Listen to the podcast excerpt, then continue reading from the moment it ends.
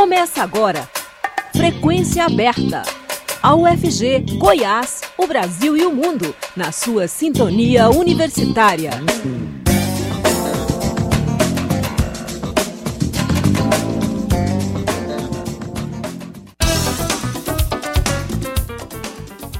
Olá, boa tarde. Está começando agora nos 870 AM do seu rádio, o Frequência Aberta. Eu sou o Delfino Neto, sigo com você até às 5 e meia da tarde com as principais notícias de hoje. Você pode nos ouvir também pela internet, no site da Rádio Universitária ou por meio do aplicativo Minha UFG. O Frequência Aberta está disponível também em formato de podcast nas principais plataformas digitais. A pesquisadora da Embrapa Arroz e Feijão, Marta Cristina de Felipe, fala sobre as iniciativas de uma agricultura mais sustentável e menos dependente dos agrotóxicos que estão sendo apresentados durante a feira Agrocentro-Oeste Familiar 2023. Vamos ouvir a entrevista. Entre as iniciativas tecnológicas para uma agricultura mais sustentável e menos dependente de agrotóxicos estão os bioinsumos. O tema é um dos destaques da Agro Centro-Oeste Familiar 2023, o maior evento regional da agricultura familiar que acontece de 17 a 20 de maio no campus Sambambaia da UFG, em Goiânia pesquisadora da Embrapa Arroz e Feijão, Marta Cristina Di Felipe, falar sobre a importância da sustentabilidade na agricultura e o uso de bioinsumos. Olá, Marta Cristina, obrigado por falar à Rádio Universitária. Obrigado, Hélio, e obrigado à rádio pelo convite. Quais as principais soluções para o campo que serão discutidas durante o workshop Mais Comida, Menos Agrotóxicos na Agro Centro-Oeste Familiar? Então, nós vamos mostrar a solução que é a utilização de bioinsumos que são insumos que vão trazer e melhorar a saúde da planta como um todo, e assim poder diminuir a utilização de outros insumos, como por exemplo fertilizante químico e agrotóxico. Como a utilização de bioinsumos pode ajudar na produção agrícola mais saudável e sustentável? Os bioinsumos, eles são compostos por substâncias naturais, ou organismo vivo, ou substâncias que são derivados desses organismos vivos. E eles têm uma função muito importante quando eles estão no solo, quando em interação com a planta. Eles podem melhorar a saúde da planta, deixando ela mais forte, para não adoecer e abalar a produtividade, assim como pode ajudar a planta a assimilar mais nutrientes, diminuindo a necessidade de fertilizantes externos. Na Agro Centro-Oeste Familiar, além de você, quem serão os demais palestrantes do workshop e do mini curso sobre insumos? Então, nós teremos a participação em dois momentos. Primeiro, nós vamos uh, ter a oportunidade de oferecer um mini curso junto com outros colegas aqui da Embrapa, como, por exemplo, pesquisadores que vão falar sobre a promoção de crescimento, sobre as boas práticas para a produção de bioinsumo e também a minha abordagem, que será para o controle de doenças. Durante a mesa redonda do workshop, com o tema Mais Comida, Menos Agrotóxico, nós teremos a participação de professoras da UEG e da Universidade do Rio Grande do Sul. Como as políticas públicas podem auxiliar na criação de uma agricultura mais sustentável e menos dependente de agrotóxicos?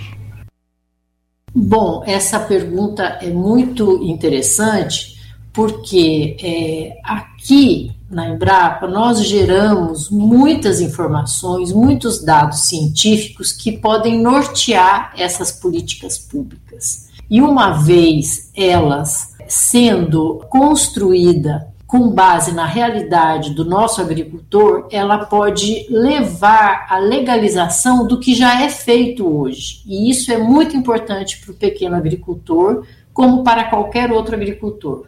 E qual a importância da agricultura familiar na economia brasileira? A agricultura familiar é a economia brasileira. Ela é tão importante que a gente é, é muito difícil quantificar, porque é o pequeno agricultor que realmente produz o alimento que vai para a mesa do brasileiro. E como a Embrapa tem contribuído para o desenvolvimento de tecnologias sustentáveis na agricultura? Olha, muito do que nós fazemos aqui é com foco na sustentabilidade para melhorar e fortalecer a sustentabilidade das cadeias produtivas. Como, por exemplo, nós trabalhamos intensamente com o desenvolvimento de produtos à base de é, micro-organismos vivos Assim como eu tenho colegas que trabalham também com o mesmo tema, mas voltado não só para o controle de doença, como é o meu caso, ou a promoção de crescimento, como outros colegas, mas também para mitigar os efeitos de estresses, como, por exemplo, a deficiência hídrica. Então, todos os nossos projetos têm muito a ver com o desenvolvimento de práticas sustentáveis, tecnologia para tornar a agricultura mais sustentável. E quais são os desafios enfrentados pelos agricultores familiares brasileiros na produção de alimentos? Muitos, muitos, Hélio. É, o que nós podemos dizer é que a utilização de bioinsumo ele pode fortalecer ao longo do tempo e melhorar as condições de saúde da planta. Quando a gente fala em melhorar a saúde da planta, é como um todo os aspectos nutricionais, a capacidade da planta de aguentar um, uma seca ou um calor muito intenso. Então, tudo isso é focado em melhorar a saúde da planta. Como a inovação pode ser uma solução para a criação de uma agricultura mais sustentável? É porque, quando nós pensamos em uma solução inovadora, nós estamos tentando resolver questões de uma forma diferente do que já foi feita. Por isso que é importante, nós temos sempre que buscar caminhos é, melhores e que realmente dão passagem para a sustentabilidade. Quais a, as tendências e perspectivas futuras para a utilização de bioinsumos na agricultura? Se nós tomarmos pelo comércio, pelo mercado, eu tenho para te dizer que a perspectiva é muito grande. Nós podemos esperar um aumento considerável na utilização de bioinsumos. Do ponto de vista da agricultura, existe uma tendência cada vez maior em substituir o que é químico por produtos naturais ou produtos que sejam é, de mais ação, como por exemplo, nós podemos dizer que os bioinsumos eles têm mais de uma atividade. Quando nós colocamos um fertilizante, um, ele vai entregar para a planta os nutrientes que ela precisa. Quando nós tratamos com bioinsumo, nós estamos fornecendo os meios para que a planta seja nutrida para, para todos os nutrientes que ela precisa, mais o fortalecimento contra doenças e estresses. Então, a tendência é muito grande para substituir o que é considerado hoje sintético. Como a população pode se beneficiar de uma agricultura mais sustentável e menos dependente de agrotóxicos?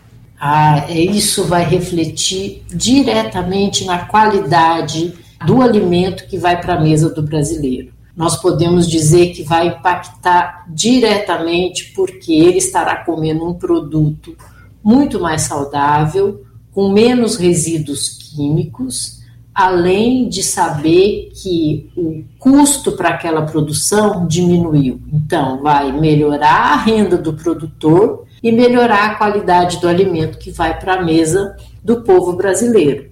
Além disso, ao longo do tempo, nós estamos trazendo sustentabilidade e cuidando do meio ambiente, que é tudo isso que nós procuramos. e com isso nós estaremos trabalhando dentro dos objetivos de desenvolvimento sustentável que a ONU mostra para o mundo todo. E isso é muito importante. Obrigado, Cristina. Obrigado, Hélio, e estou aqui à disposição. Decreto prevê que a Polícia Federal será responsável por CACs e pistola deve permanecer de uso permitido. A versão do decreto de armas entregue ao ministro da Justiça e Segurança Pública, Flávio Dino, prevê que a Polícia Federal passe a ser responsável pela concessão de registro e autorização para aquisição de armas pelos CACs, caçadores, atiradores e colecionadores, além da fiscalização dos clubes de tiro. Atualmente, esse papel é integralmente do Exército Brasileiro. Essa mudança estava sendo estudada por membros do governo federal. A leitura é que o Exército falhou na fiscalização dos CACs durante o governo Bolsonaro e haveria mais controle na Polícia Federal. Segundo pessoas que acompanham as discussões, o texto, ainda que vá para a Polícia Federal, vai fazer um convênio com outras instituições para fiscalização, como a Polícia Civil e o próprio Exército. As pistolas de 9mm e .40 devem permanecer de uso permitido, como no governo de Jair Bolsonaro. O número dos modelos nas mãos de cidadãos comuns e de CACs explodiu devido à política armamentista do ex-presidente. Sérgio Moro é alvo de ação e também pode ter mandato cassado. Após a cassação de Deltan Dallagnol, do Podemos do Paraná, ex-coordenador da Força Tarefa da Lava Jato, o senador Sérgio Moro, parceiro do ex-procurador na operação também é alvo de processo que pode lhe custar o mandato.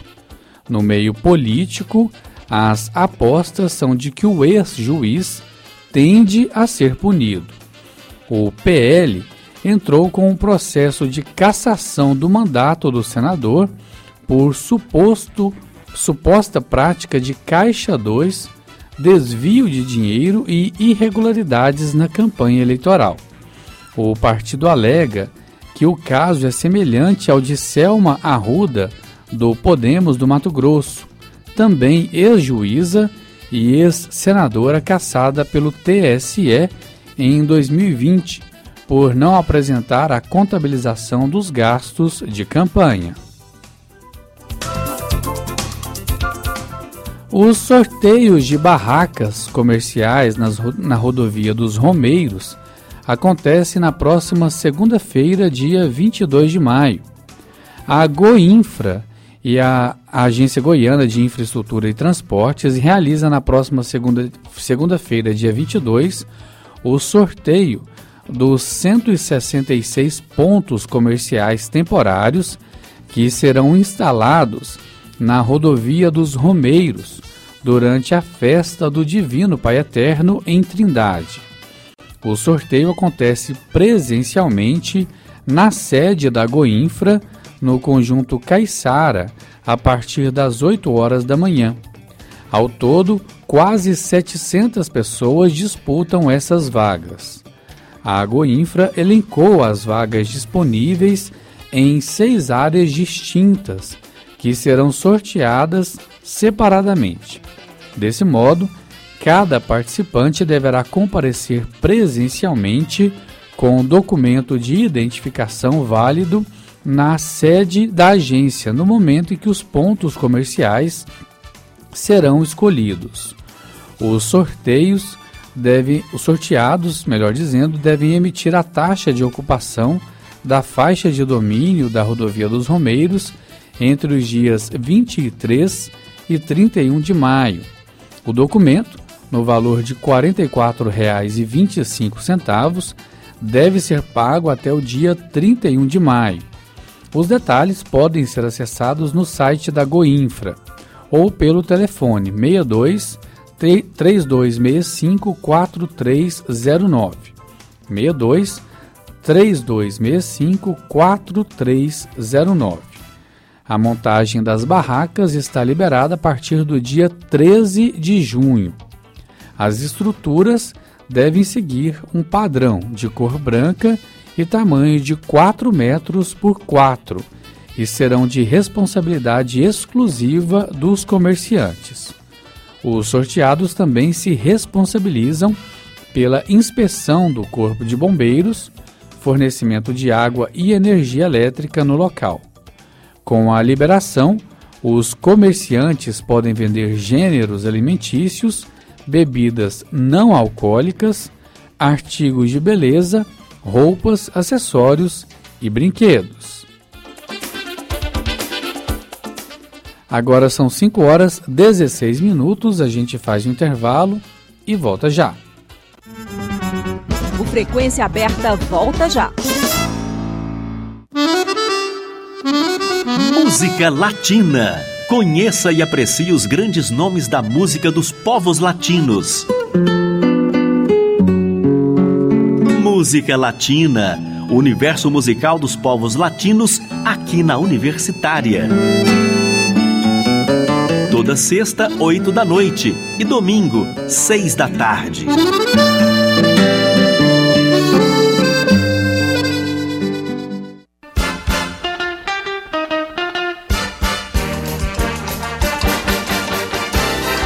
O melhor da música popular do Brasil.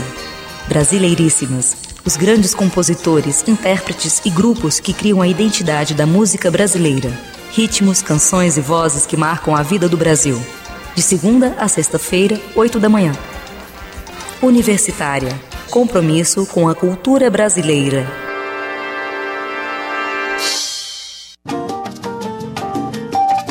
Universitária Goiânia. Música, informação e diversidade cultural.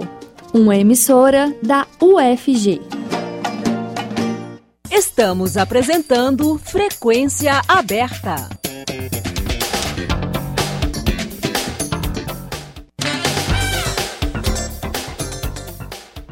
O Ministério da Saúde investiga um caso suspeito de influência aviária ou gripe aviária no estado do Espírito Santo. O paciente é um homem de 61 anos de Vitória que trabalha no mesmo parque onde uma ave contaminada foi encontrada. O paciente apresenta sintomas gripais leves e está em isolamento. Outras 32 pessoas que trabalham no mesmo local tiveram amostras recolhidas para investigação. O material está em análise pelo LACEN, Laboratório Central de Saúde Pública do Espírito Santo, e depois será enviado para Fiocruz, laboratório de referência para o Estado. Se confirmado, será o primeiro caso de contaminação em humanos pelo influenza A no Brasil. A gripe aviária é transmitida por meio de contato com aves doentes, vivas ou mortas pela doença. Apesar de ser considerada altamente contagiosa, a infecção entre aves e, e pessoas não acontece com facilidade e de humano para humano ainda não é sustentada, segundo o Ministério da Saúde. É importante ressaltar que não foram registrados casos confirmados de influenza aviária H5N1 em humanos no Brasil, disse a pasta por meio de nota. Na segunda, o Ministério da Agricultura e Pecuária tinha confirmado a detecção de três primeiros casos de influenza A ou gripe aviária em três aves silvestres no litoral capixaba. Novo RG terá, não terá campo sexo e nem distinção entre nome e nome social. A nova carteira de identidade não terá o campo sexo e nem a distinção entre nome e nome social, diz o governo federal. O Ministério da Gestão e Inovação anunciou nesta sexta-feira que a nova carteira de identidade, que começou a ser implementada em 2022, passará a ser emitida com essas duas novas mudanças em relação às normas definidas durante o governo do ex-presidente Jair Bolsonaro. A unificação do campo nome, sem distinção entre o nome social e o nome de registro civil, e a extinção do campo sexo. Os dois campos não existiam no modelo antigo de identidade, emitido nas últimas décadas em todo o país, mas foram estabelecidos após mudanças feitas na gestão anterior do governo bolsonarista. A volta da ausência dos dois campos na identidade atende a um pedido do Ministério dos Direitos Humanos e busca tornar o documento mais inclusivo. O governo do presidente Lula chegou a criar um grupo de trabalho para discutir as alterações. O modelo imposto por Bolsonaro recebeu críticas do Ministério Público Federal e de entidades LGBTQIA. Essas novas regras devem ser publicadas no Diário Oficial da União no fim de junho e então passarão a valer de modo imediato. Os estados têm até o dia 6 de novembro para aderir à emissão do novo documento. Um novo documento, que por enquanto é emitido apenas em 12 estados, vai substituir gradualmente o RG e, em vez de ter o próprio número, vai usar o, o número do CPF como identificação. Hoje, cada cidadão pode ter até 27 RGs diferentes, um por cada estado. Com a implementação da nova identidade, o brasileiro passa a adotar apenas o CPF como número identificador para todo o território nacional.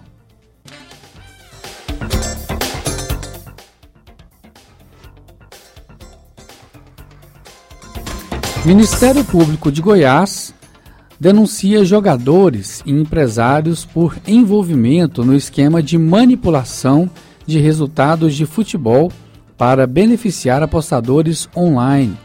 O repórter estagiário Vinícius Pimentel, da Rádio Universitária, conversou com o professor de Educação Física da UFG, Juraci da Silva Guimarães, que é especialista em futebol sobre as consequências das investigações para o futuro do esporte brasileiro.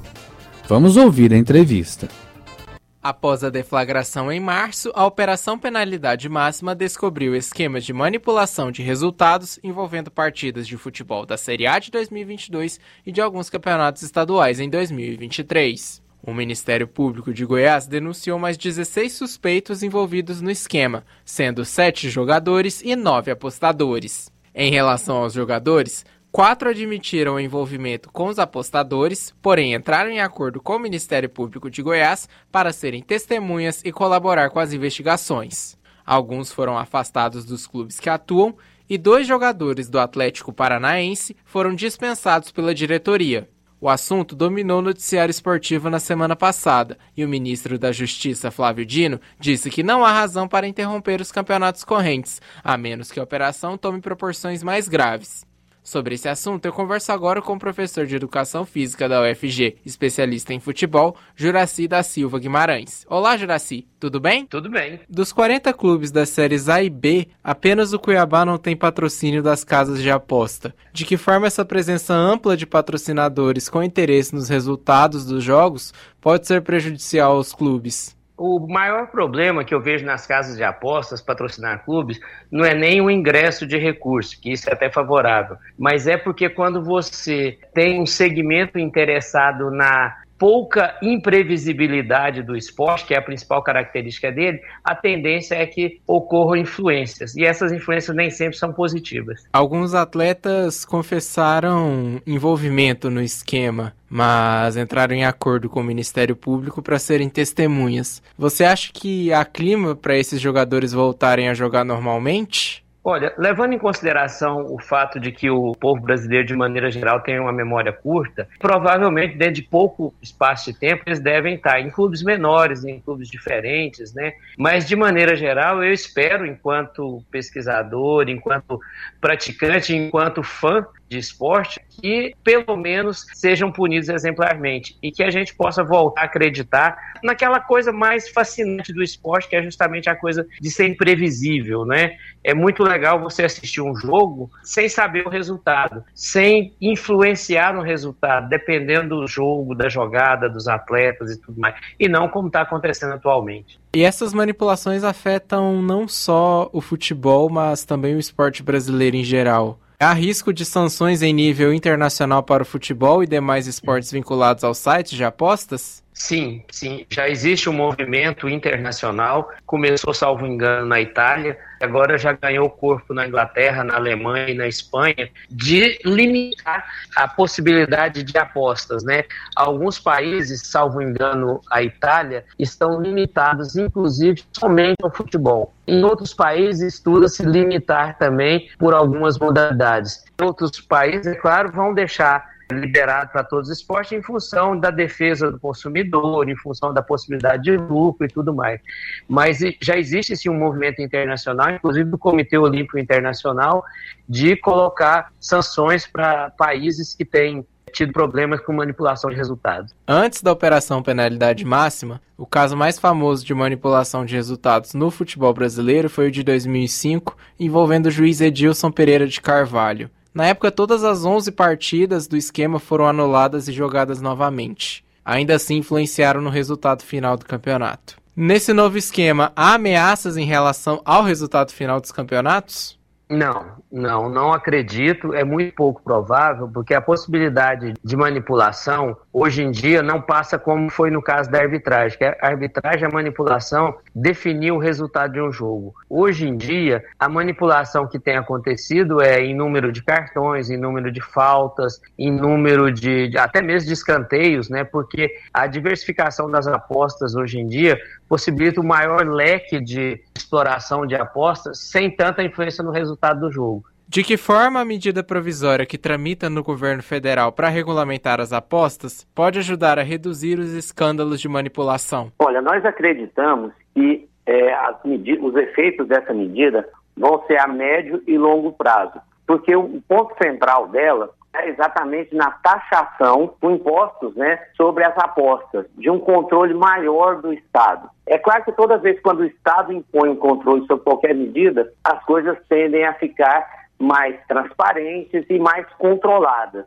Mas confesso para você um certo pessimismo em relação à concretude da à efetividade dessa medida provisória. Esperamos que dentro de médio e longo prazo, como acontece na Itália já há anos, né, que o fisco e a Receita Federal Italiana controlam isso com mais propriedade, que aconteça aqui também no Brasil. O que você espera do futuro da operação após a revelação dessa segunda parte, depois da deflagração em março? Olha, essa segunda parte, ela acabou escancarando para a gente que o esquema, primeiro, é anterior ao que a gente imaginava, Segundo, que é bem maior também do que a gente imaginava. E terceiro, que as consequências podem ser bem maiores do que a gente imaginava. Nós esperamos que com essa nova regulamentação e a apuração mais detalhada das denúncias, que, primeiro, sejam punidos as pessoas, né, as pessoas, os clubes e os apostadores né, que contribuíram para tudo isso, mas principalmente que a gente consiga salvar uma das principais motivações que o povo brasileiro, de maneira geral, tem tido como alegria, né? A questão da imprevisibilidade, que eu disse no início da entrevista, do esporte, é a coisa mais fascinante que tem. Então, se o esporte perder essa característica, muita gente vai deixar de gostar do esporte e aí não vai ter sentido nenhum essas apostas, né? Sinceramente, o que a gente espera é que pelo menos seja controlado esse tipo de infração. Muito obrigado por conceder essa entrevista à Rádio Universitária e até a próxima. Obrigado, obrigado a todos os ouvintes. Obrigado, Vinícius. Eu que agradeço o espaço. Vinícius Pimentel para a Rádio Universitária. E o Frequência Aberta fica por aqui. Na técnica Murilo Cavalcante, a todos uma boa tarde, obrigado pela audiência e até a próxima. A Universitária apresentou Frequência Aberta. Notícias da UFG, de Goiás, do Brasil e do mundo nos 870 AM.